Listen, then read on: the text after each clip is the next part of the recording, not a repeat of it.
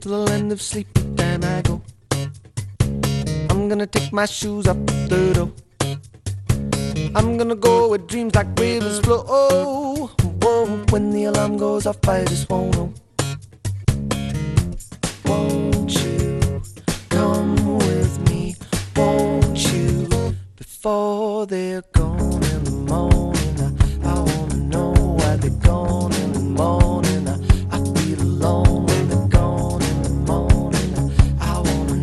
Bueno, pues aquí estamos en tiempo de tertulia con nuestros invitados. Isidro Edgaray, ¿cómo estás, Isidro? Pues muy bien, Egunon. Egunon, estupendo, ¿no? Estupendo. Sí, sí. estupendo, la no, muerte. Está bien, esto está bien. Javier Vitoria. Egunon, ¿qué Bien, tal? también bien, ¿no? Y ahora ya hace frío. Sí. Entre, Eh, el sur, grados. entre el viento sur de la semana pasada y el frío, pues el frío. A ver, esto descompensa un poco, pero sí es cierto que esto conserva mejor. No, esto compensa mucho. Hace, tiene que hacer frío ahora. ¿Qué va a hacer? Calor. No, no, que sí, que sí, que sí, que luego tenemos un problema con Con nada. Cambio climático y esto, sí. Joder, eso sí, eso sí que es el problema. Es un problema, es un problema muy gordo, sí, sí.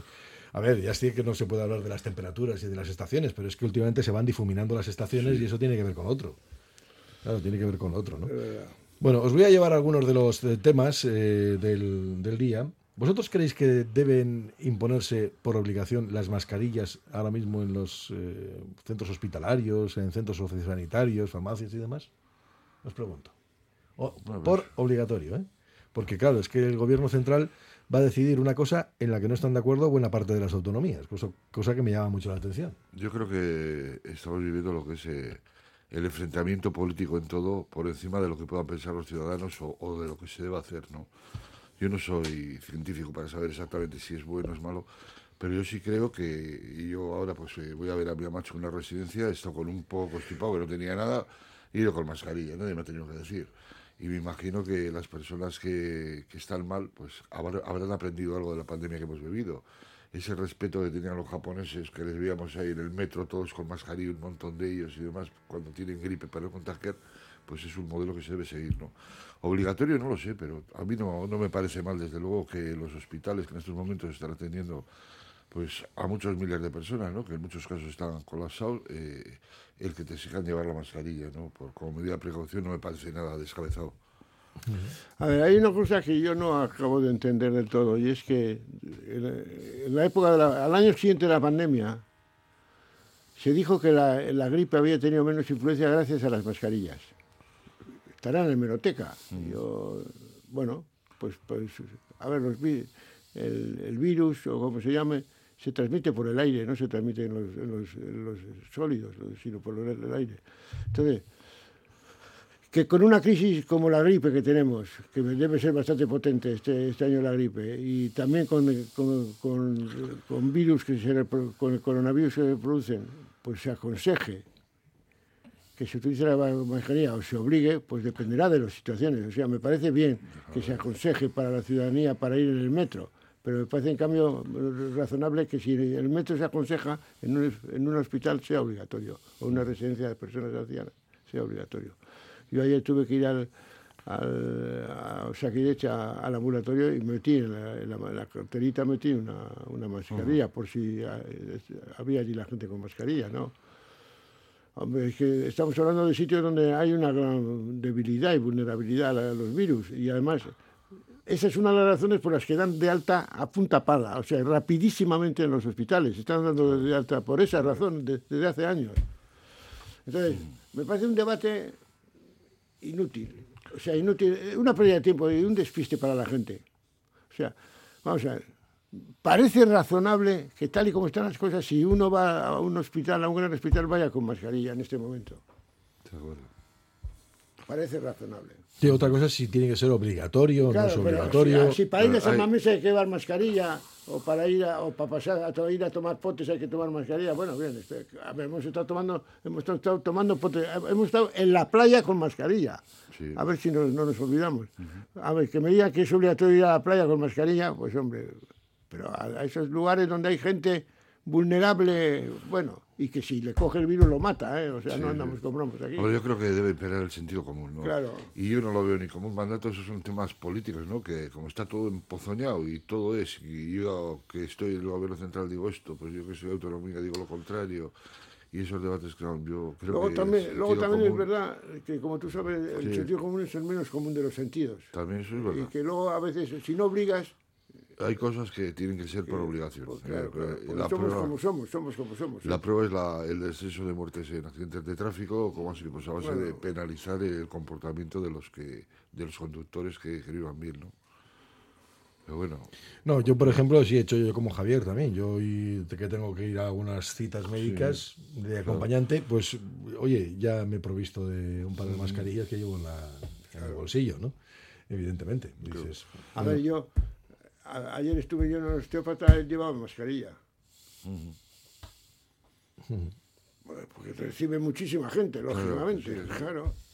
No, no, que sí, que es, que es cierto, y estamos en un momento en el que hay un pico, que puede ser que no sea como otras comunidades autónomas, ¿no? Porque aquí entramos luego ya en los pulsos, ¿no? Que igual resulta que hacer café para todos, ¿no? Te cogen el gobierno central y te dicen mañana obligatorio. A ver, si acabas de tener una reunión y la mitad no están de acuerdo, ¿cómo se te ocurre decir que va a ser obligatorio? bonito- Intentan convencer, Pero da datos y pone evidencias científicas y ya está. noticia es, es la munición de entrada que hace la ministra. Sí, no, no, claro, claro, es que hace la un ministra discurso hemos estudiado profundamente. sí que da la sensación de que están de acuerdo. Pero, Y- dicen, no, pero si no están de acuerdo nadie. No, y uno dice, "Uh, Claro, ¿no? Te, te va haciendo un recordatorio que está muy bien, está muy bien eh, estructurado. El, el recordatorio inicial está sí, muy bien pero, estructurado. pero está dicho con tal contundencia. que dice, el jefe de prensa se lo ha escrito bien. Claro, dices, a ver, pero se- señora ministra, que resulta que usted estuvo en una reunión ayer que parece que, so- que es otra distinta, porque han salido todas las comunidades, No, no, no, no, muchas comunidades, algunas han salido diciendo que no, que no tiene que ser obligatorio, que los índices que se dan en una no se dan en otro, por lo tanto no es esa incidencia suficientemente justificatoria. Bueno, pues oye, sea lo que fuere. Vale, pero, pero no sé. y luego ha salido Madrid. Al enemigo ni agua. Bueno, eso, ya es, es que eso, eso a mí me deja... des- Pero eso, eso a mí me descorazona mucho. También, pero es la realidad. Eso me descorazona mucho porque el problema cuál es? ¿El fondo de las medidas o, el- o los, o los pulsos partidistas? Los pulsos partidistas, ese es el fondo de, de toda la cuestión que está viviendo. Son los, Porque si el, si, si el fondo Pulsos. son los pulsos... es que yo, por ejemplo, es mira, eh, estaba, echando estaba echando un vistazo a algunas de las medidas, o sea, de algunas de las medidas que quiere aprobar mañana el gobierno por decreto. A ver, también el gobierno se ha inventado, se ha inventado, un- bueno, ha cogido una bolsa, ha metido todo lo que se le ha ocurrido y claro, todo prueba eso, vete a saber lo que apruebas luego. Bueno, pero hay algunas que son básicas, ¿no? Y algunas con las que no estoy de acuerdo, esto de que de repente pues se vuelvan a incrementar otra vez los IVAs en algunos sectores, etcétera, ¿no? Pero dices, ya, y si no llegamos a un acuerdo del 100%, ¿qué pasa? ¿Que tiramos todo atrás? ¿Qué hacemos? O sea, nos quedamos sin los subsidios, por ejemplo, Por ejemplo. porque no van a cubrir todo lo que pretendíamos. Nos quedamos sin los subsidios. Nos que, claro, es que son algunos de los avances. Por ejemplo, la conciliación, la ampliación de las semanas. Ah, como no estamos de acuerdo, ¿lo tiramos para atrás también? Es un problema. Yo sé que el gobierno, por ejemplo, está actuando como si tuviéramos para comer solo lentejas, ¿no? O las comes o las dejas. Y eso tampoco es así, vamos, en política. Pero, ¿qué hacemos? Pero, a ver, pero eso es la situación, eso es- pero ah, podíamos prever que iba a pasar algo de eso, ¿no? Joder, desde el principio. Estaría previsto. Es decir, vamos a ver, el gobierno gobierna gracias a una coalición donde debe- cada, día, cada vez puede haber uno de la coalición que le chantajee. Porque si su, si su voto no gana. Sí, sí. Es una Es así, a ver, ese es- esa es la situación de inestabilidad en que estamos. Y claro, ya lo que me parece curioso es que luego vayas a donde los del PP a pedirles apoyo.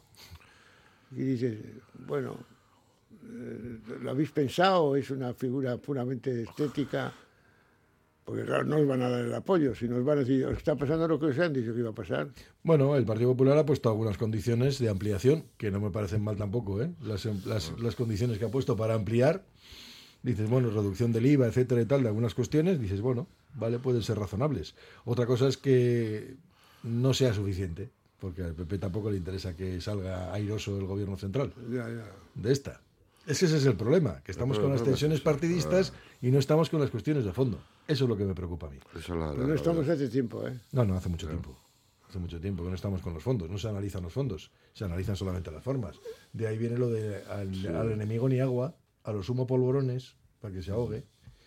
Ese es el gran problema que tenemos ahora mismo. Pero ¿cómo solventamos eso?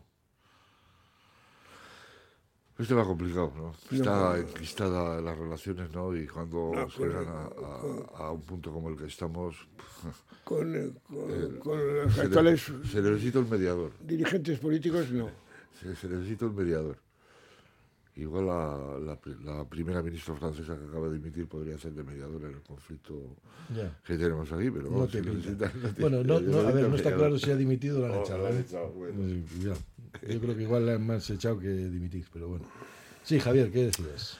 No, que yo creo, a ver, eh, para mí me parece el asunto más preocupante de la política, no sé si de la política solo española o de la política también un poco a nivel mundial, porque la verdad es que la situación, es, a mi modo de ver, es muy complicada y muy compleja.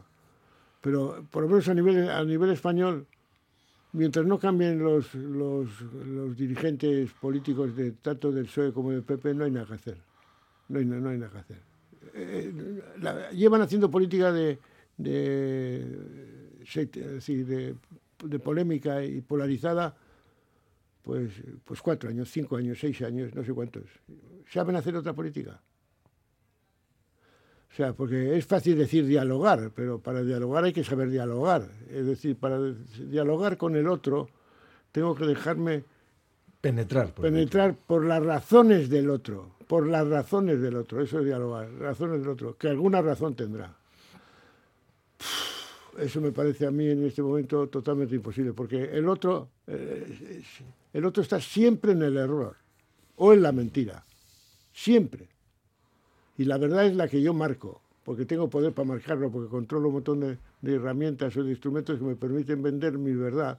Hoy has dicho, hoy, hoy habéis comentado un titular, me parece que era del ABC, pues que parece ser que desde todo lo que pasa en, en Galicia con, los, con, esos, con esos Con los peles, sí. con los peles gallegos, el único que no es responsable es el gobierno de, gallego, ¿verdad? Y digo, hombre, Eso, usted, por favor, cada uno tendrá su responsabilidad, dele, dele por lo menos el 6% de responsabilidad.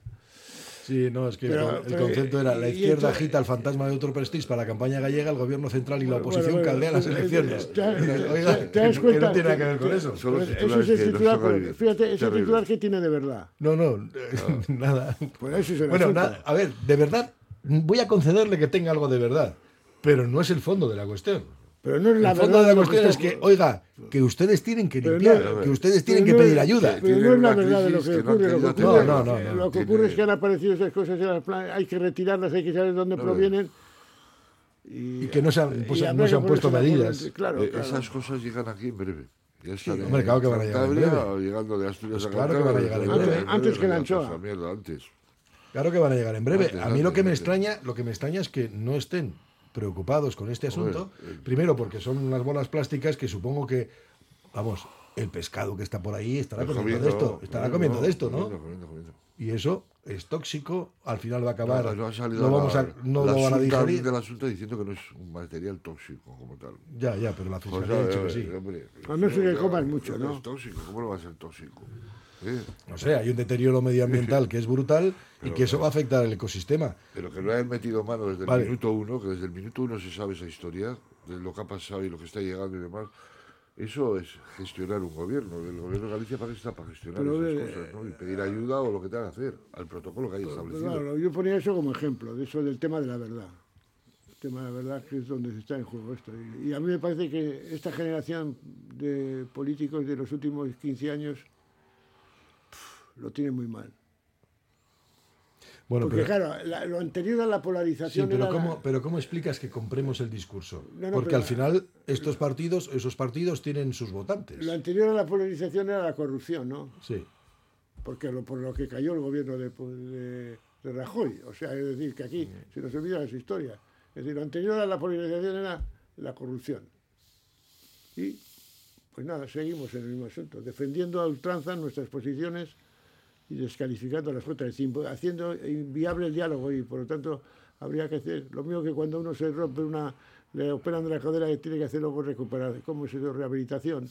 Pues habría que hacer rehabilitación y diálogo, o sea, de- clases de diálogo práctico para los políticos. Sí, pero yo, yo es que... El seminario de Dios. A ver, que sí, que es verdad. Que es Claro. verdad. A ver, Metemos en Dialogar, vamos a ver, vamos a ver.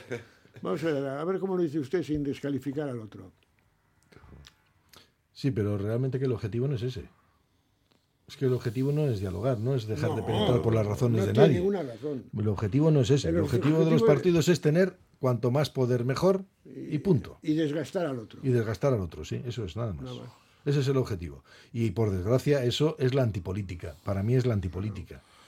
Y eso es lo que hace que mucha gente se despegue.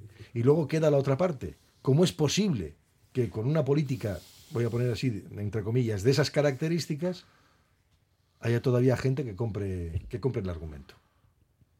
Y que siga avalando Eso, precisamente porque esa eso, política. pero por eso, yo esa segunda pregunta ya no me hago. Joder, es que yo me hago todas. Pero, a ver, pero todas. vamos a ver, ¿no habéis hablado hoy de una influencer italiana? Sí. Pero vamos a ver, si vosotros en la radio dais las razones, porque la, la gente a quién escucha, ¿cómo se puede tener ese millón? ¿Cuántos millones? 29 millones y medio 29 de millones de esto. A ver, a ver, vamos a ver, vamos a ver.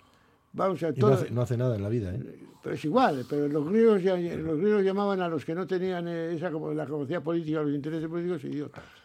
Sí, sí.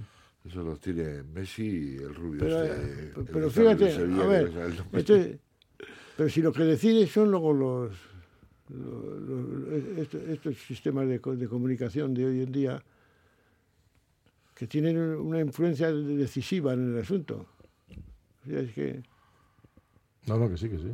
Que no hay... A ver, tú coges, a ver, tú coges ahora mismo políticos, políticos en, eh, que están en, en el candelero y tienen menos seguidores, tienen, vamos, tienen, ¿quién es más? a ver, no tienen ni, ni, ni, ni una sombra de... ¿Quién es- ¿A, a quién, quién, eh, chupa más, más primeras páginas o más pa- pa- información en los periódicos, más horas de televisión? ¿Los investigadores del cáncer o este señor de Baracaldo que es un influencer? Está en- eh, Los, los señores del cáncer no, no, no ocupan nada. ¿Y ese señor de Baracaldo? Sí, es un poco más. ¿Y qué hace? ¿Pero qué es lo que él hace? Yo quiero que me cuenten qué es lo que él hace. ¿Qué, qué hace que no, que no se haga en otro lado? ¿Qué- Y yo digo, pues, pues no. ¿Cómo se llama? Que- Juega, Ibai, dices. Ibai. Ibai, ¿no? Ibai. Que juega. Es más listo que la mayoría, claro. Sí, sí, sí. Esto juega está claro. A videojuegos y esto. Eh, pero- la gente le sigue, hace comentarios y, luego monta claro, concursos. pero fíjate tú, fíjate tú cómo estamos, ¿eh? Porque tiene una importancia tremenda. O sea, tremenda. Eh, Entrevista a él a un deportista el otro día y le, y le citan la- la- Claro. la- los programas de deportes. Sí, sí, sí. Claro, porque tiene capacidad de convocatoria, cosa Claro, que de- no tiene mucha gente. De sentar ahí al, al- al Sentar a quien le dé la gana. Sí, claro. Él sienta a quien le dé la gana. Luego tiene poder. Tiene poder. Exacto. Bueno, esto, esto es lo que importa. Tiene Tiene po- eh, bueno, ese poder se lo da lógicamente el respaldo que tiene con la cantidad de gente que le sigue. Claro, claro, claro. Pues como esta chica que estaba mencionando esta mañana, 29 millones y medio de seguidores, no existe ni sumando todos los medios de comunicación, todas las televisiones ahora mismo en Estado español suman tantos, tantos seguidores como seguidores, bueno, y televidentes, como tiene esta chica.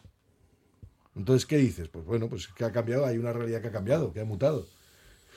Otra cosa es que luego ya profundicemos, oye, a ver, ¿en qué, en qué yo ya he contado alguna vez.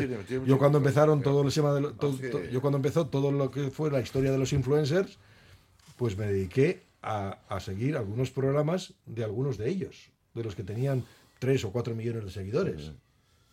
Y estaba perplejo, porque eran programas de 15 minutos que digo, estoy perdiendo tiempo, pero si este señor no hace nada, no dice nada, no, no, no habla de nada, hace bobadas. Y, y claro, y tiene 3 millones. Y digo, si eso no lo tendré yo en mi vida profesional, jamás en mi vida, ni sumando todos los días de mi vida.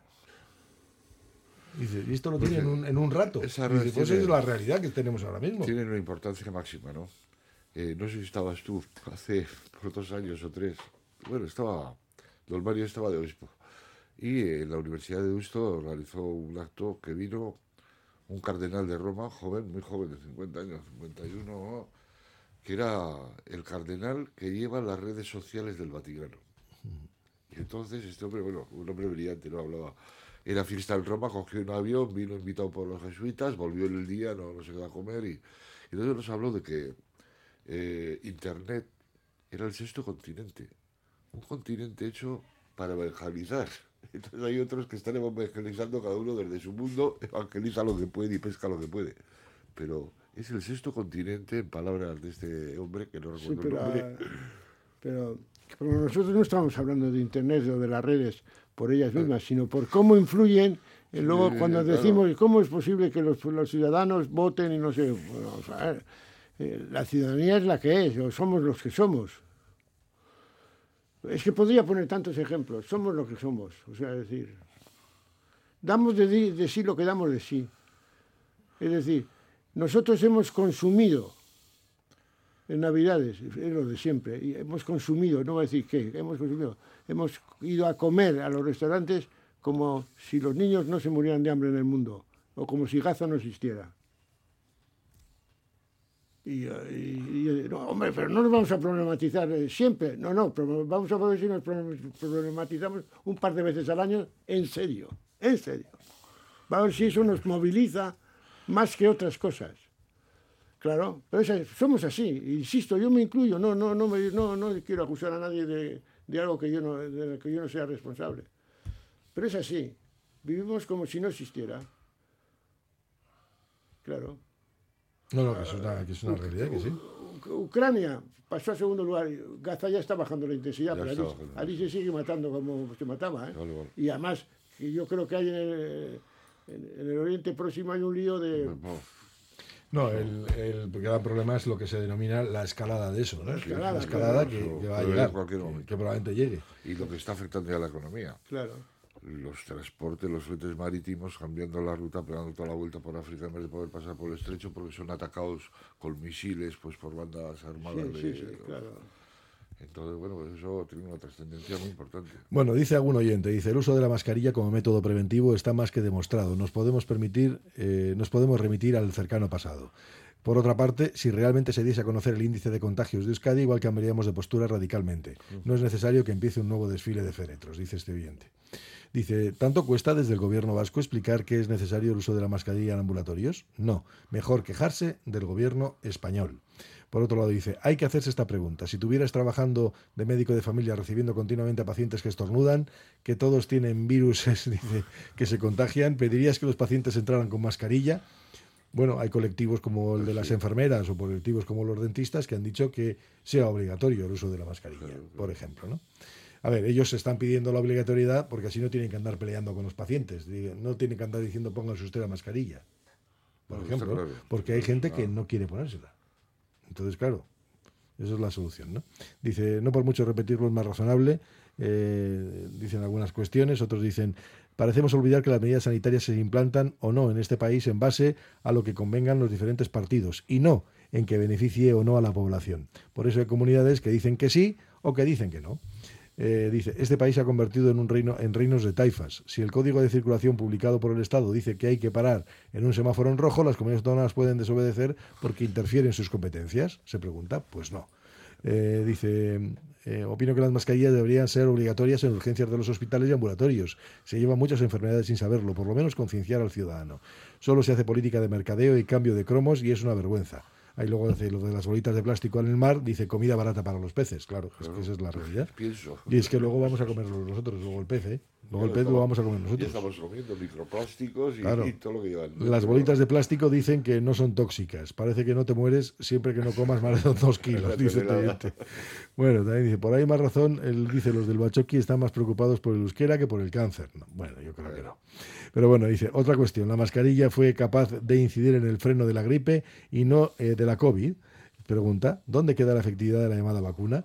No, la vacuna, la vacuna también eh, influía y mucho, además, influyó muchísimo, además, en, mini- en minimizar los efectos de, de esto, eh, del- de los contagios. Los políticos deberían de- dimitir eh, cuando no tienen capacidad y voluntad de solucionar los problemas, dice este, este oyente. Y hay quien dice, parece de sentido común que en un hospital de todo el mundo lleve mascarilla, tengamos un pico alto de gripe o no. O sea, este oyente va más lejos, Dice que ya, dice que o no. En un hospital sí. A ver, yo te voy a decir una cosa. Yo he estado en las urgencias de un hospital, del hospital y es mejor ponerte mascarilla o coraza, ¿eh? No, no. O sea, porque alrededor hay de todo. Hay de todo. Hay de todo, En los es así. hospitales, pues hay de todo. Por eso. Es que la gente va, es que la gente va El dar por- a la gente de que- alta es, que, es es que va precisamente porque tiene problemas. claro, O sea, claro. va porque tiene problemas, Y no porque quiere. lo antes posible de alta la gente no es por el coste, es No, pero yo, no por ejemplo, nada ayer- de ayer, eh, de los que hay sueltos por ahí. Ayer estuve viajando, por ejemplo, en metro y hubo gente que se colocó que se puso la mascarilla al entrar en el, en el metro. ¿Por qué? Pues porque el metro pff, No, estamos todos, todos mezcladitos.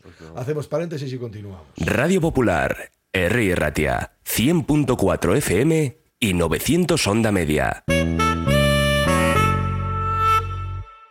Año nuevo, persona nueva. Con independencia de lo que nos deparen los próximos 365 días, dormir es esencial para nuestro bienestar. Igual que queremos que nuestro teléfono esté al 100% cada mañana, también hay que recargar el cuerpo para empezar un nuevo día. Hagamos que cada minuto de sueño cuente con una cama Sweet Deluxe. Lo agradecerás. Sweet Deluxe. Cambiamos tu cama. Mejoramos tu vida. En Óptica Lázaro estamos de rebajas de enero, con toda la calidad de nuestras lentes y monturas.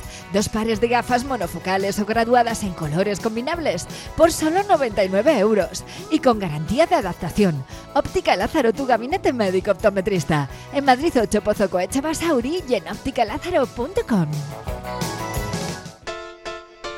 Cada vez tengo más visitas en la web. Ayer me entró el primer pedido por Instagram. Ahora tengo ordenada mi base de datos de clientes y puedo enviarles mis ofertas. He conseguido salir en los primeros puestos de Google. He averiguado por qué apenas tenía ventas en mi web y ya me lo han arreglado. Euscommerce, el programa de transformación digital del Departamento de Turismo, Comercio y Consumo del Gobierno Vasco, gestionado por las cámaras de comercio vascas. ¿Buscas el lugar perfecto para celebrar cumpleaños en el corazón de Bilbao? Sergut Park en Indautxu es la elección ideal, con toboganes emocionantes, senderos entre cabañas, fosos de bolas y un castillo medieval. Se encargan de la merienda y hasta te disfrazan. Reserva en Marcelino Oreja 4 junto a Bombero Echaniz, llamando al 94 427 05 57. Llega el otoño a Ramón Ezquerra Peletería. Arena, camel, rojo, los colores de la temporada en chaquetas, cazadoras y en pellizas, en tallas desde la 36 a la 54. Ramón Ezquerra Peletería, Correo 23, Casco Viejo. Tasaciones gratuitas y sin compromiso. Un servicio personalizado y confidencial. Compramos joyas, moneda, relojes o lingotes. En Compro Oro Indauchu encontrará a los mejores profesionales. Compro Oro Indauchu, Alameda San Mamés 49, salida Metro Indauchu. Para cualquier consulta puede llamar al 94 410 90 41. Egunon Vizcaya. Bueno, pues aquí estamos en este tiempo de tertulia. Ya que os empezó haciendo una pregunta y hemos derivado a no sé cuántas cosas más, os voy a hacer otra, por cierto. ¿Vosotros confiáis en que un sistema de autobajas, por ejemplo, que cada trabajador tomemos una decisión, oye, mira, no me encuentro bien, estoy malo, una autobaja de estas tres días, pum, quedarte en casa? ¿Confiáis en eso o creéis que...? O sea, y que eso te- tenga eh, efectos eh, automáticos. Sí, claro. O sea, que no tengas que ir al médico a pedirle la baja al médico. médica. No, no, que no tengas que ir a pedirle al médico la baja. Esto se ha implantado en algunos países, ¿eh? Portugal, por ejemplo, Para lo evitar, implantó y eso es para evitar los atascos. para evitar los colapsos en las urgencias, en los hospitales, en los ambulatorios. Esto, por ejemplo, en Portugal se ha implantado con un límite de dos veces al año que pase esto. Eh, claro, un par de veces al año, como mucho. Eh, pero bueno, dicen que les funciona, al menos les ha, les ha rebajado más de 600.000 las visitas, dicen que, que es la previsión en ambulatorios y hospitales. Pero Y yo, el coste, ¿no? yo El tengo una cuestión, yo tengo una cuestión anterior. O sea, de la que a veces he, he oído hablar y he hablado, ¿no? A ver, es que ahora con cualquier, con cualquier cosa que nos pasa vamos a, a las urgencias, ¿eh? Y bloqueamos las urgencias. Es decir, parece que siempre ha habido servicio de urgencias. Eh, Lo único que había era una caja, una ca- caja, casa de, de, de- ¿cómo era? Un cuarto de socorro. Un cuarto de socorro enfrente de casa de Isidro. Sí, señor.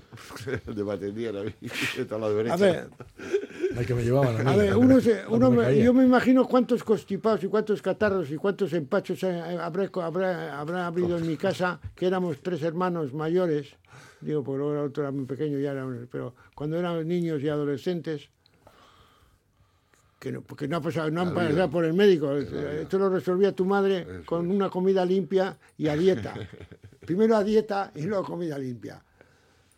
Y ahora, pues vamos siempre a urgencias y claro, pues bloqueamos, ¿no? Entonces dices, bueno, igual hay que tener un poquito más de sentido común, que hay cosas que, que te pasan en la vida, como tener un constipado o un catarro y no hay que ir a, a urgencias, a no ser que seas una persona muy mayor que te afecta a los bronquios, que puede ser un peligro de neumonía, pero gente joven y tal.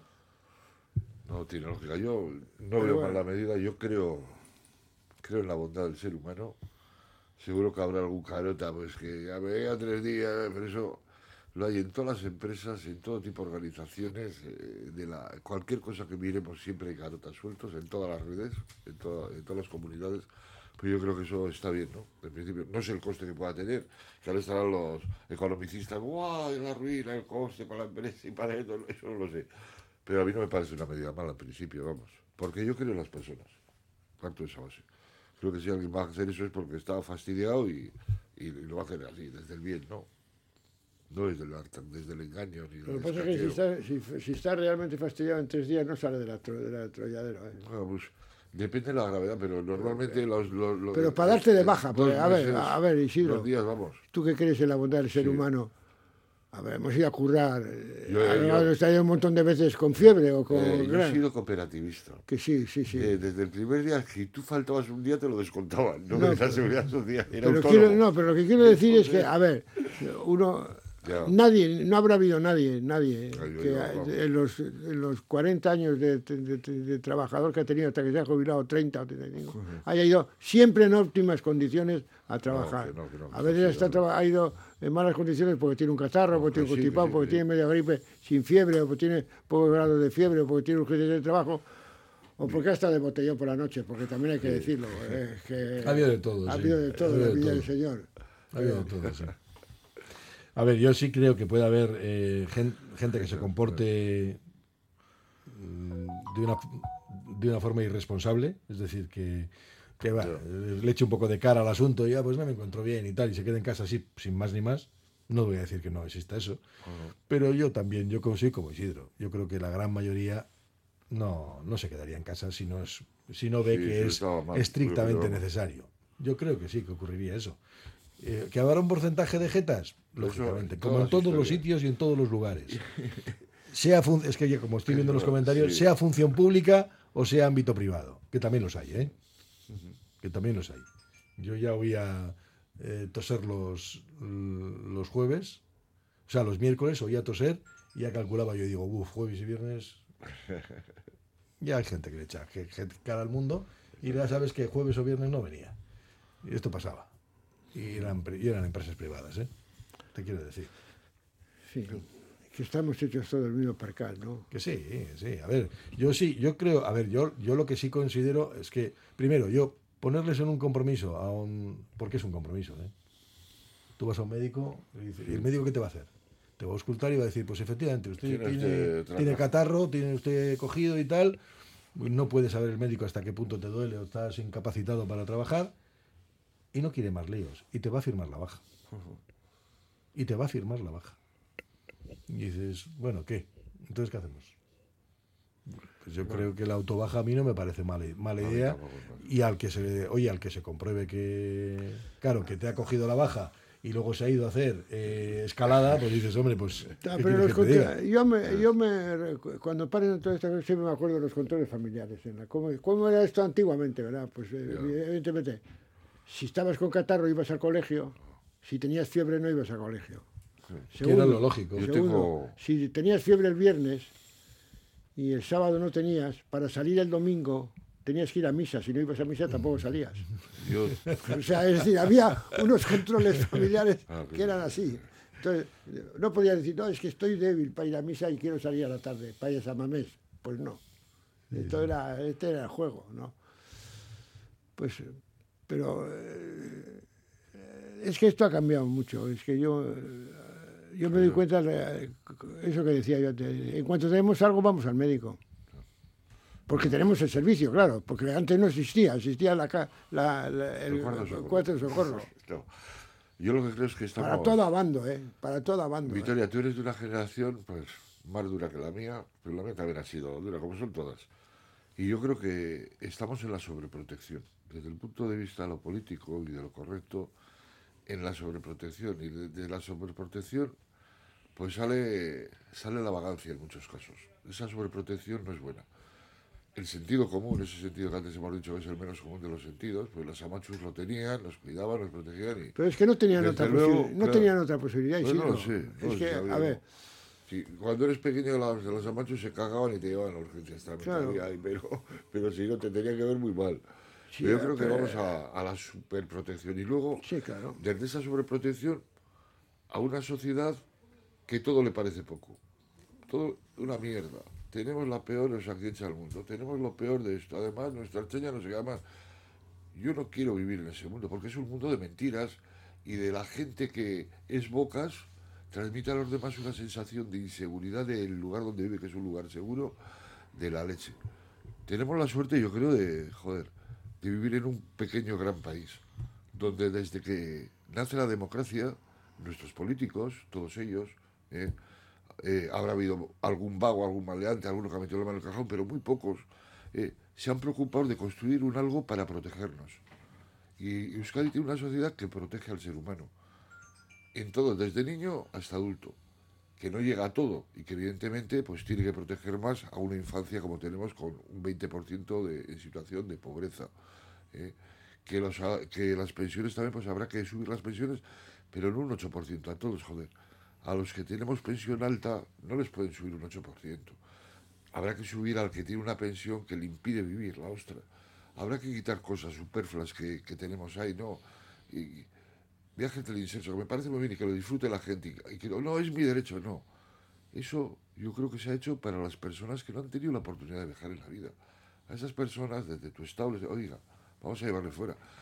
Que están muy bien todas las medidas de conciliación y todo, pero que tenemos que pensar también en los demás. Y tenemos que pensar en hacer una sociedad que llegue para todos, ser crítico con las cosas que hay que ser críticos y valorar lo que tenemos, que tenemos mucho, mucho y muy bueno, y hay que valorarlo. Todos, todos son mensajes negativos. Yo es igual el periódico que coja, lo que coja, todos son mensajes negativos, pero en todo, joder, por Dios. Ya me gustaría que vieran con mis ojos lo que he visto yo por ahí afuera, por Dios. eh, para estar aquí quejándote de, de- de bobadas, ¿no? Y de, de vicio. Y este quería eso quería decir. Ya me queda gusto ahora, méteme un poquito, Victoria. te No, no, no, a ver. Yo. A ver, eh, a ver, yo lo, yo lo formulo de una manera más trágica que tú, porque soy así. Es decir, lo primero que tenemos que reconocer es que vivimos en una- que somos los beneficiados de un sistema injusto. Pero a mí me gusta decir que somos no beneficiados de un sistema, sino un sistema que es injusto. Porque a nosotros nos premia y a otros les castiga. Pero somos los beneficiados y por lo tanto, a veces eh, las, a veces nos hemos olvidado de algo que recuerda siempre un amigo mío, que cuando se declararon los derechos humanos, se declararon los derechos humanos del otro, no los tuyos. A tú, tú lo que tenías eran deberes en relación con los derechos humanos. Entonces hoy hablamos de derechos y no hablamos casi nunca de deberes, ¿no? Y por, y lo- y por lo tanto, podemos, estamos en contradicciones que podemos hacer cola para coger lotería en Azcarreta de una hora y media, pero si vas al servicio de asistencia sanitaria y tienes que esperar para sacar un papel 20 minutos, Ah. te cabreas. Y pero vamos a ver, si luego vas a estar en Ormachea o vas a estar en el otro lado. Pero, eh, pero eh, tú crees en la bondad del ser humano, yo también creo en la bondad del ser humano o la capacidad de ser buenos los seres humanos, pero a veces luego nos comen el coco y eh, actuamos un poco estúpidamente, ¿no? Y, y luego hay un problema, una cuestión que tú has dicho y que es verdad, que es muy verdad, es decir, vamos a ver, a veces la capacidad que tenemos de, de- de pensar en los demás ha disminuido en relación con otras épocas. Probablemente porque más escasez, más escasez material nos hacía más solidarios, Eso, simplemente eso, por eso, por esa razón con el vecino. ¿eh? Mira, y se le yo- podía pedir al vecino, voy a poner una, una tontería, yo Sí, sé que es una un tontería. o la cebolla. O la cebolla. Y ahora no, ahora yo vivo en un piso y estoy encantado de vivir en un piso donde entro, Solo. con mi, entro con mi coche abajo y no veo a nadie. Y no veo a nadie. Y cuando tienes perejil, pues nada, no, pues no tomes perejil. Mira, yo- O sea, quiere decir que han cambiado cosas y hay cosas que, que estamos que han La- mejorado mucho la calidad de, de relaciones humanas y otras no. Otras no. Yo- Uno, la gente vi- vive en la gran ciudad o en... en- en- en- o sea, es, es- por ejemplo, la experiencia del barrio, que a mí me parece una experiencia importantísima, como la experiencia del pueblo, cuando uno está en un pueblo. La experiencia del barrio. Pues hombre, en Bilbao hay un montón de sitios donde no se tiene, no se, no se, puede- se tiene otra experiencia, pero no la de barrio. La de barrio es una experiencia de vecindad. Y, de cercanía, de relaciones cercanas. Y, que- y eso que, ah, pues eso ayuda muchísimo. Y eso tenía que ver también con el tipo de comercio que, que había en el barrio. Es decir, ahora en los barrios cada vez que se cierra un comercio histórico no se abre, se cierra y no hay quien. Además, no- hay- la presión ha bajado años. Porque no- entonces, tenemos, eh, vamos a hacer unos, unos cambios sociales en los que para unas cosas son, son mejor, nos mejoran la vida y para otras no nos Entonces, mejoran. eh, No. eh, antes comentabas ¿no? lo de eh, la familia. Yo la asocio con la familia en muchos casos, ¿no? Yo paso envidia cuando veo a, toda esta gente pues latina, ¿no? Latinoamericana o sudamericana, que de repente joder, llega el sábado el domingo y a una campa con la manta, la comida, la pues, como hacíamos nosotros cuando éramos pobres y compartíamos todo. Y compartíamos todo. La Navidad en mi casa estaba llena de todos mis primos, mis tíos, la ostra, y 30 personas. No había para petardos, pero con las tapas de las cazuelas. pom, Exactamente, pom, pom, exactamente, exactamente. Y había un mayor que se disfrazaba, se disfrazaba, y no era un faque, se disfrazaba de rey Baltasar. ¿Por qué? El otro día a, a Beto, a nuestro rey Baltasar, que le quiero mucho y que es muy amigo, ¿no? Bueno, ayer estuve también con él, porque me regaló una camiseta. El rey Baltasar me ha traído una camiseta de las No, que bueno, está bien eso, está bien eso. Y entonces le decía, joder, ¿te has dado cuenta que eres un puñetero icono de Bilbao, tío? Eres la hostia. Ser el rey Baltasar, digo, en Bilbao no había negros, hasta que llegaron los jones. Los jones. Los jones de Guinea, tal, que... Entonces todo el mundo se maquillaba, o sea, te ponías de negro pintado, pero no era por hacer un a nadie, ni estas historias que vivimos hoy en día, ¿no? Sí, no había. Todo es sí. No, no podíamos No elegir. había. Y entonces digo, y yo me recuerdo con cinco años en la Diputación, no en el Ayuntamiento, pues yo mi rey era Baltasar siempre. Voy, me siento, le doy un beso y salgo con toda la cara negra. y destería, mira, y me partía el culo. Bueno, dice, dicen Digo- algunos oyentes, dice, nadie se acuerda de las residencias de mayores el otro día en la residencia de mi madre, todos los familiares tosiendo y estornudando Ya, eso y solo mi hermana con mascarilla. Y si hay carteles recomendando la mascarilla. Si es obligatorio, nadie se la pone. Dice este oyente. Dice, los de las autobajas depende de si la empresa eh, complementa y paga los tres días o no. Si no te las pagan, no pueden hacer, eh, no puede haber abuso. Pero si cobras sin ir a trabajar, mm, ahí pone la duda, dice. Las autobajas las usarán los funcionarios y trabajadores fijos, pero no los eventuales ni autónomos. También por otro lado dice, el- los primeros cuatro días de baja no se paga. Cobran los funcionarios y algunos que lo recoge el convenio. También he trabajado en diferentes empresas y podías llamar a la empresa para quedarte en casa dos días sin la baja. Otra cosa era el que todos los meses estaba enfermo, pero ya estaban fichados. Eh, bueno, en mi empresa también. Eh, yo me puedo quedar un par de días en casa si me encuentro bien. O sea, no Yo- tengo- no- es la autobaja, yo- ya. Yo la mía no existía. No, no, aquí sí. El sí cooperativismo era como... Aquí si te encuentras mal, pues no vas, lógicamente. ¿Qué vas a hacer? Como los Dice, la baja laboral la tendría que valorar el médico de empresa. Ya veríais todos corriendo a la seguridad social. Eh, Lo que pasa es que no todas las empresas tienen, tienen médico. En algunos países de Europa, el engaño de la autobaja está castigado con el código penal. También dicen, en pandemia nos parecía mal que en época de gripe hubiésemos estado en el transporte sin mascarilla. Ahora te sientes casi ridículo por llevarla. Bueno, luego sigo continuando porque tenemos muchos comentarios. Paréntesis y adelante. Radio Popular, Herri Ratia. Año nuevo, persona nueva. Con independencia de lo que nos deparen los próximos 365 días, dormir es esencial para nuestro bienestar. Igual que queremos que nuestro teléfono esté al 100% cada mañana, también hay que recargar el cuerpo para empezar un nuevo día. Hagamos que cada minuto de sueño cuente con una cama Sweet Deluxe. Lo agradecerás. Sweet Deluxe. Cambiamos tu cama. Mejoramos tu vida. Movex Clinics Bilbao, expertos en neurorehabilitación robótica. Gracias a los exoxeletos de Gogoa, el método Movex ofrece los mejores tratamientos personalizados para alcanzar niveles de recuperación excepcionales. Infórmate en el 613 00 44 36 y en movexbilbao.com. Si este invierno quieres empezar a ahorrar en calefacción, Calor Gratis te garantiza una solución definitiva, aislando los techos y paredes de tu casa con presupuestos económicos y la posibilidad de hacerlo tú mismo con nuestra ayuda con el catalizador y aerogel. Llama a Calor Gratis al 670-387-134 y en la web calorgratis.es. ¿Sientes que no llegas a todo? ¿Gestionas tú mismo las redes sociales de tu empresa pero te surgen dudas acerca de por qué no te están funcionando? Te ofrecemos asesoramiento y monitorización personalizada.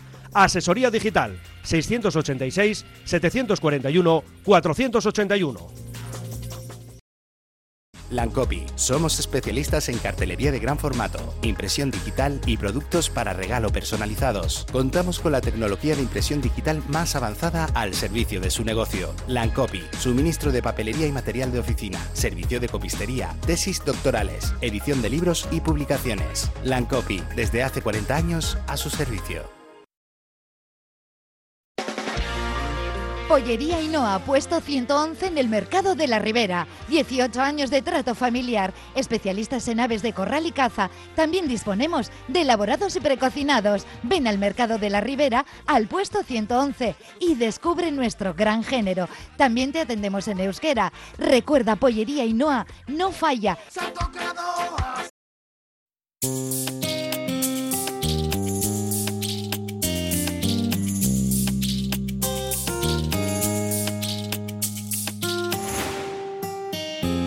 Bueno, es que hay, tenemos muchísimos comentarios, esto da para mucho. ¿eh? Dice, dice algún, algún oyente, dice, no me parece una mala medida lo de la autobaja. Así se podría liberar al médico de cabecera para atender a los pacientes con patologías más importantes.